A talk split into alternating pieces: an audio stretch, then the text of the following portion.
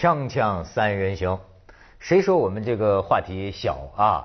今天我就来一个吓死人的话题，但是来自于咱们的这个王猛王老师，这家伙重重锤出击啊！这个话题就叫五四往回抽抽了吗？五五四运动往回抽抽了吗？这给我们解一解，这是什么题？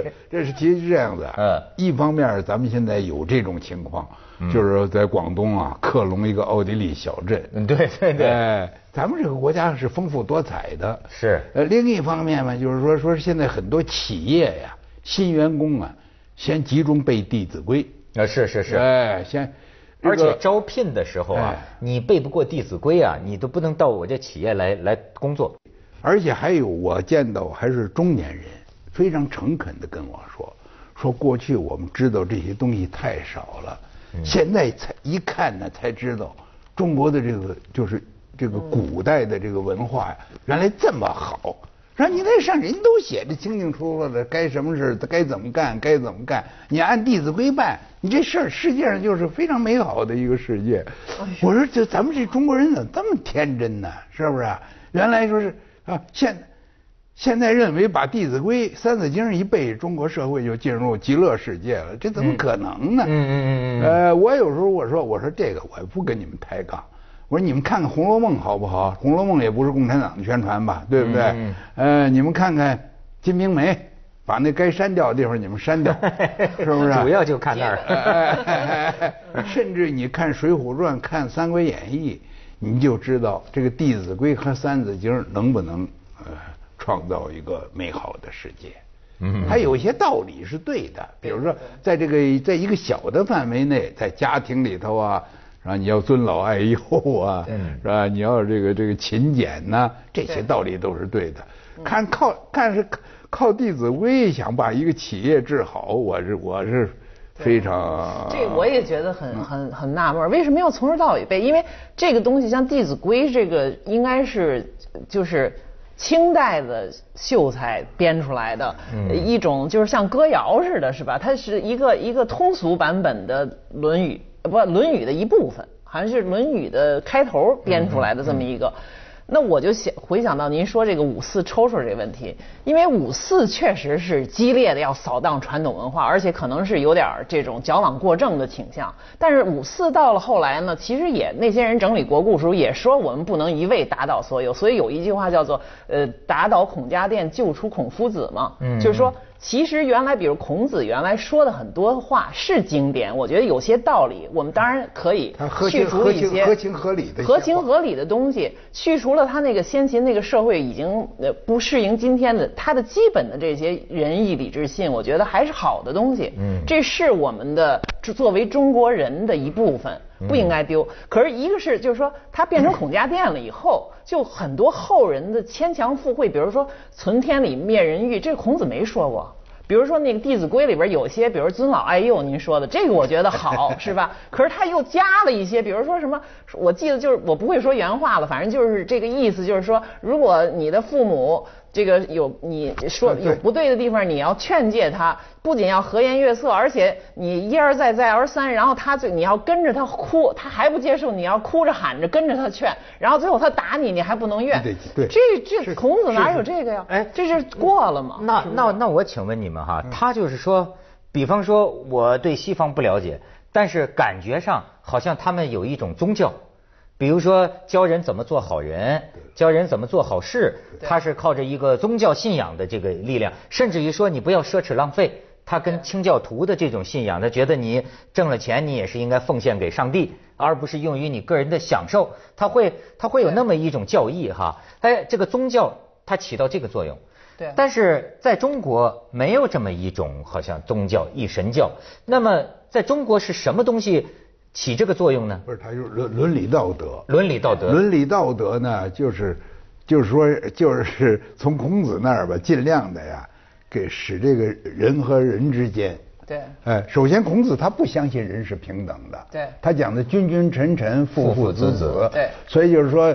你君得有君像君那样，你臣得像臣那样。是。你当儿子的，你就得是儿子那样，是吧？你得垂手在旁边站立。嗯。但是你父亲你也胡来也不行。对嗯嗯。哎。他就各就各位。各各就各位，然后大家都守规矩。呃守这个礼法。对呃，这个想法呢，不能说它没有积极意义。呃，因为您把什么都推翻了，什么都是无政府主义，也什么都是都是胡来。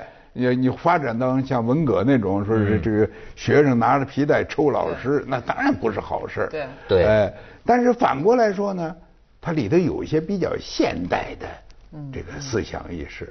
我我记得我也说过，就是维权的意识，嗯嗯是吧？民主的意识，嗯是吧？人格的平等的意识，嗯是吧？虽然说是，呃，你你是你是我爹，我应该对你更更多的注意一点儿，呃，但是呢，你还也还有呃另一面，就是当两个人都是成人的话，父子之间也要注意平等相待，你不能搞搞强迫命令，嗯你比如这些东西，它就它没有就非常不现代。是再有这个《弟子规》里头还是《三字经》里头有这么一句话，我也就这句话对我刺激特别大，就是说学有谊，戏无益。啊就是你这特别不好哎就是你不能玩游游玩啊游玩是没有好游戏处没有好处没有啊好处的。你要是读书、学习、念书、背书，这都好。你培养出来一一玩就不行了。对我感觉我怎么觉得现在，尤其是现在的中国啊，我们需要提倡对于青少年、对于儿童戏有益。对嗯哎，咱们中国的孩子玩的太少了，对哪有机会玩啊？童年的一对种对呀，这个对现在可真是学他玩电子游戏算玩呃吗？算算也也也算玩。没算，他现在是天天有谊，嗯他他那个无意的，就就是更好的玩乐，他太少了。所以咱们老谈咱们这个教育怎么这么多考试优秀的人才，怎么到咱们还是没有创新能力，还是差呀，还在后边呢？这肯定是跟咱们的教育方式有关系。可是你知道吗？我现在也是，当然这个这些话，平常我们都这么说，说没有想象力啊，这个想法没有多啊。呃，可是问题是，我觉得现在啊，相当一部分咱们这个教育体制教育出来的人呐，反倒问题是什么呢？他不本分，他不踏实，他不老老实实的做好。翻过来一说，你这翻过来说又对，对吗？你知道吧？他你说我甚甚至我觉得有的时候啊，他想象力太丰富了。就像有些年轻人，我认为你手头的事儿，咱就说这个活儿好，对。吧？基本功一个事情，你你你就好比说我们一个电视台也是这样，我就会觉得，哎，说一个人像到了我们这岁数四十多岁，您是做节目制作人出身的，对。吧？现在正是你出成绩的时候，你的经验、你的能力到了最好的程度。可是不，你现在要去当台长，对你去当台长，你去要搞宏图大略，你那个不靠谱的宏图大略。可是呢，呃所以为什么你的品质，一个具体节目的品质，一个具体产品的品质，就少老实人，那少一个这个这个这个，你不我不要你想象力，把自己的本职工作一丝不苟给我做好。你讲你讲的也非常好，嗯这就这就又是跟五四，咱们就回过头来说一下 五四五四一个一个口号，就是一个是民主，一个是科学。咱们中国呀，缺少一种科学主义的传统，哎，所以呢，他我们说他缺少想象力，是那种在科学的范畴的想象力的缺。但是他不缺少公关的想象力，对他不缺少碰运气的想象力，对赌博的想象力赌博的想象力，对占卜的想象力，诗人的想象力买彩票买彩票的想象力，没错，这个想象力很跃进。哎，哎你说你你要说想象力，那就是够有想象力的。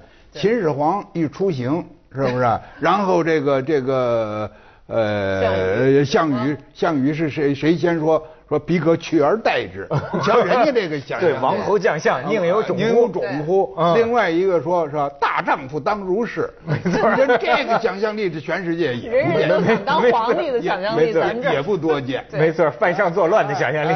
犯上作乱的想象力，这个。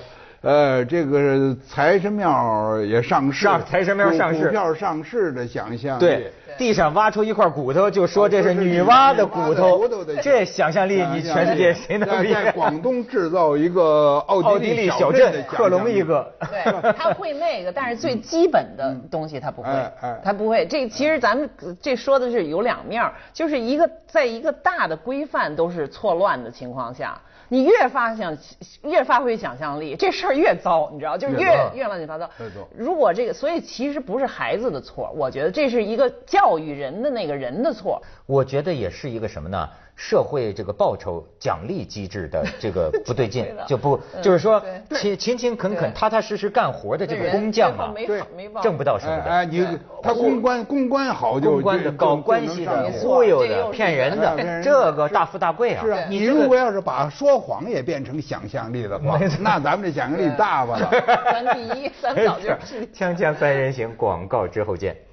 最近说不接了，对对是吧？对对对，王老师，您您是研究想，您您这专业就是想象力的，不是，我是想象力啊！我现在啊，嗯我我岔过过去啊。嗯刚才说出了题就能做，嗯我现在我有点一阵阵的，我犯迷糊，嗯是因为我老了呀，还是我故意捣乱呢，还是怎么着？就是我好赖我是一个吃文字的饭的，是吧？吃作文的饭的啊嗯可是我现在就是看那个高校的那个那个作文考题啊，有我就是历年来的考题里头有三篇儿我绝对是得零分的。呃，一篇是是有一年的考题，好多年以前了，说假如记忆能够复制，哇，这个我的，我到现在不知道怎么做。现在你要给我出这题的话，我这我一分也得不上。第二个题的时候，我听着也是那么费劲呢、说一个人呢，他带着几样东西，嗯有诚信，有健康，有美貌，也不还有几样。但是呢，他过河呀，只能够带，要扔掉其中一样。你应该扔掉什么？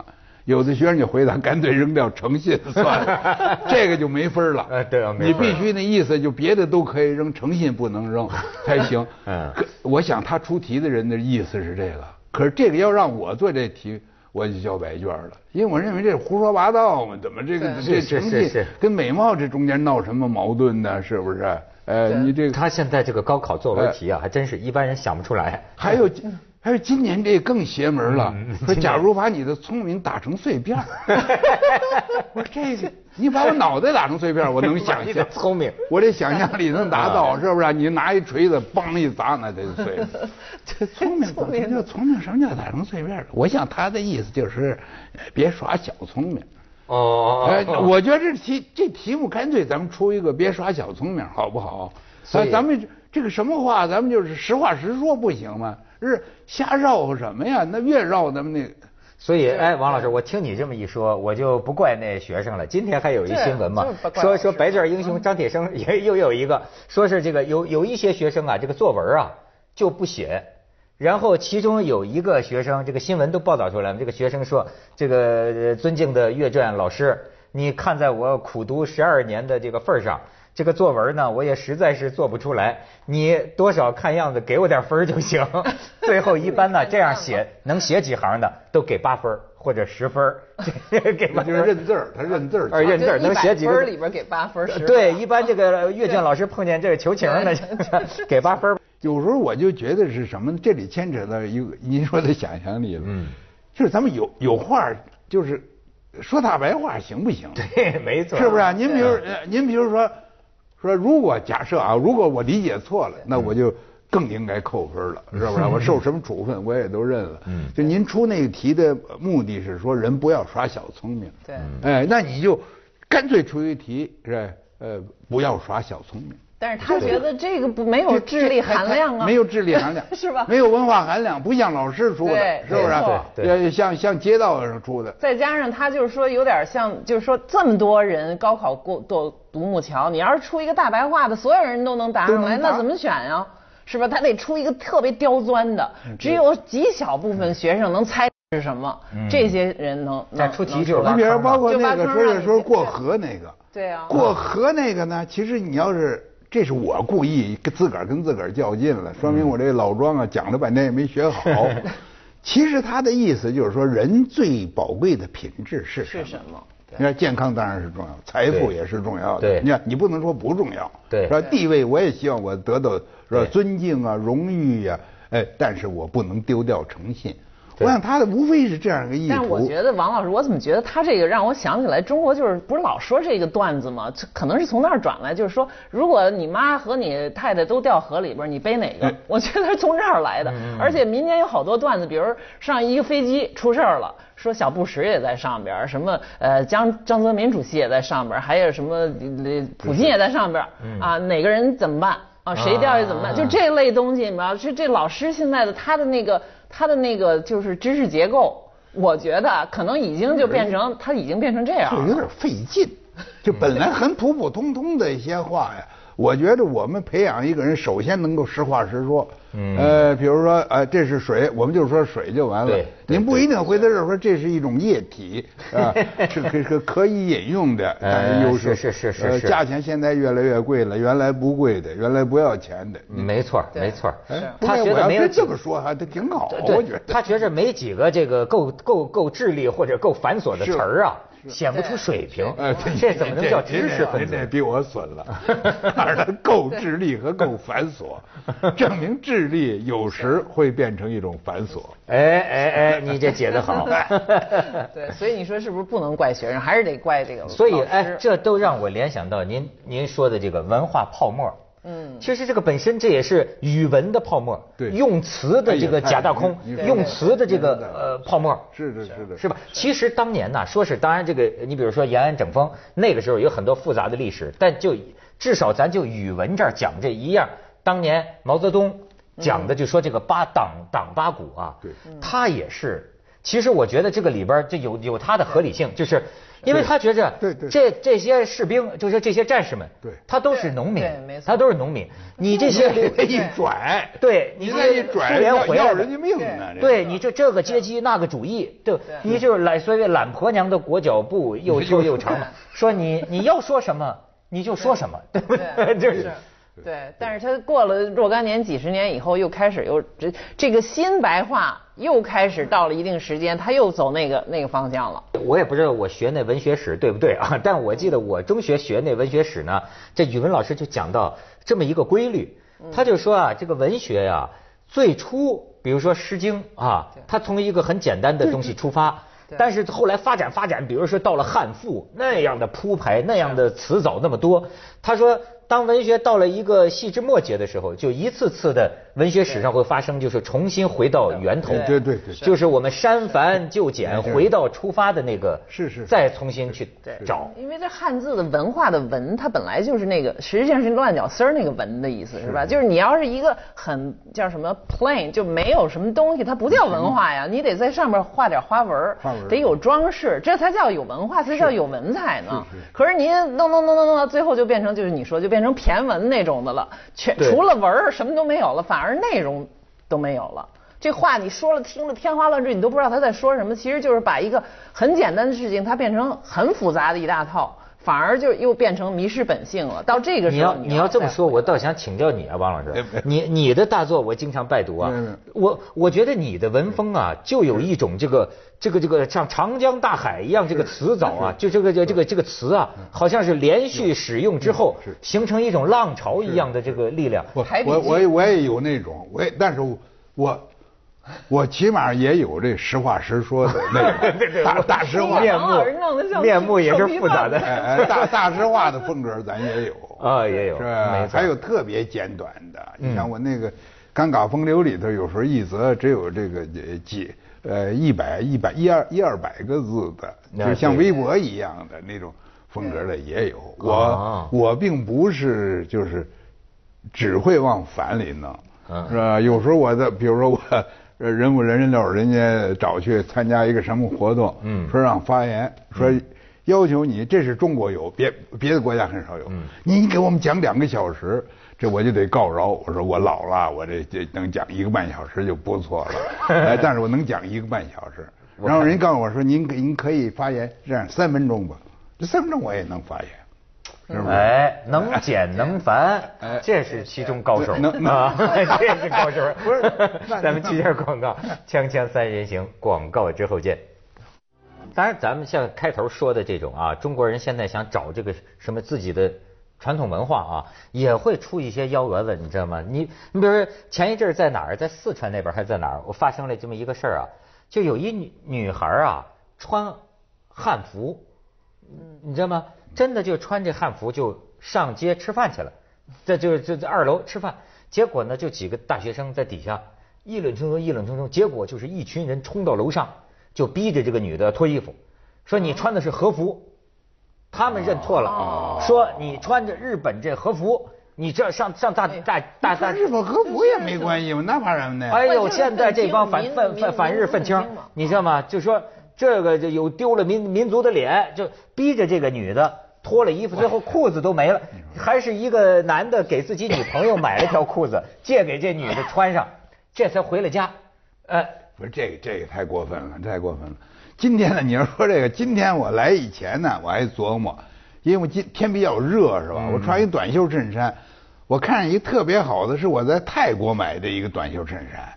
但是穿上那个忒像东南亚华侨，我怕我要穿上那个以后我 让让人恶心，是不是？让人 不会，我们喜欢看。下回穿了我看看。下回咱们穿一回试试。我先声明一下子，我把我那印度长袍也穿了。无意啊，要要无意要这个这个这个，其实我对咱伟大祖国是最热爱。无意为泰国代言。不不不是给泰国代销，是吧？呃，但是那个呢，它夏天呢。因为因为像泰国、马来西亚、新加坡，哎呀，印度我不太了，哎，这些国家吧，他很注意夏季的服装，对对，让它既保持这个这个清凉吧，又看着还挺正规的，而且还不晒。他比如他那个，我知道的比较熟的那个印度的那种，就是它都是长袖，对，但是又不是长到你透不过气来，对，但是很薄，比如它是麻的或者是棉的，但是不被直接晒。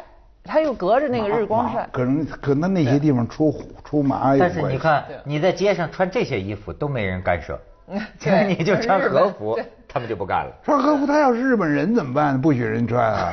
这怎么能认出来？他怎么能认出来呢？他是有日本血统呢。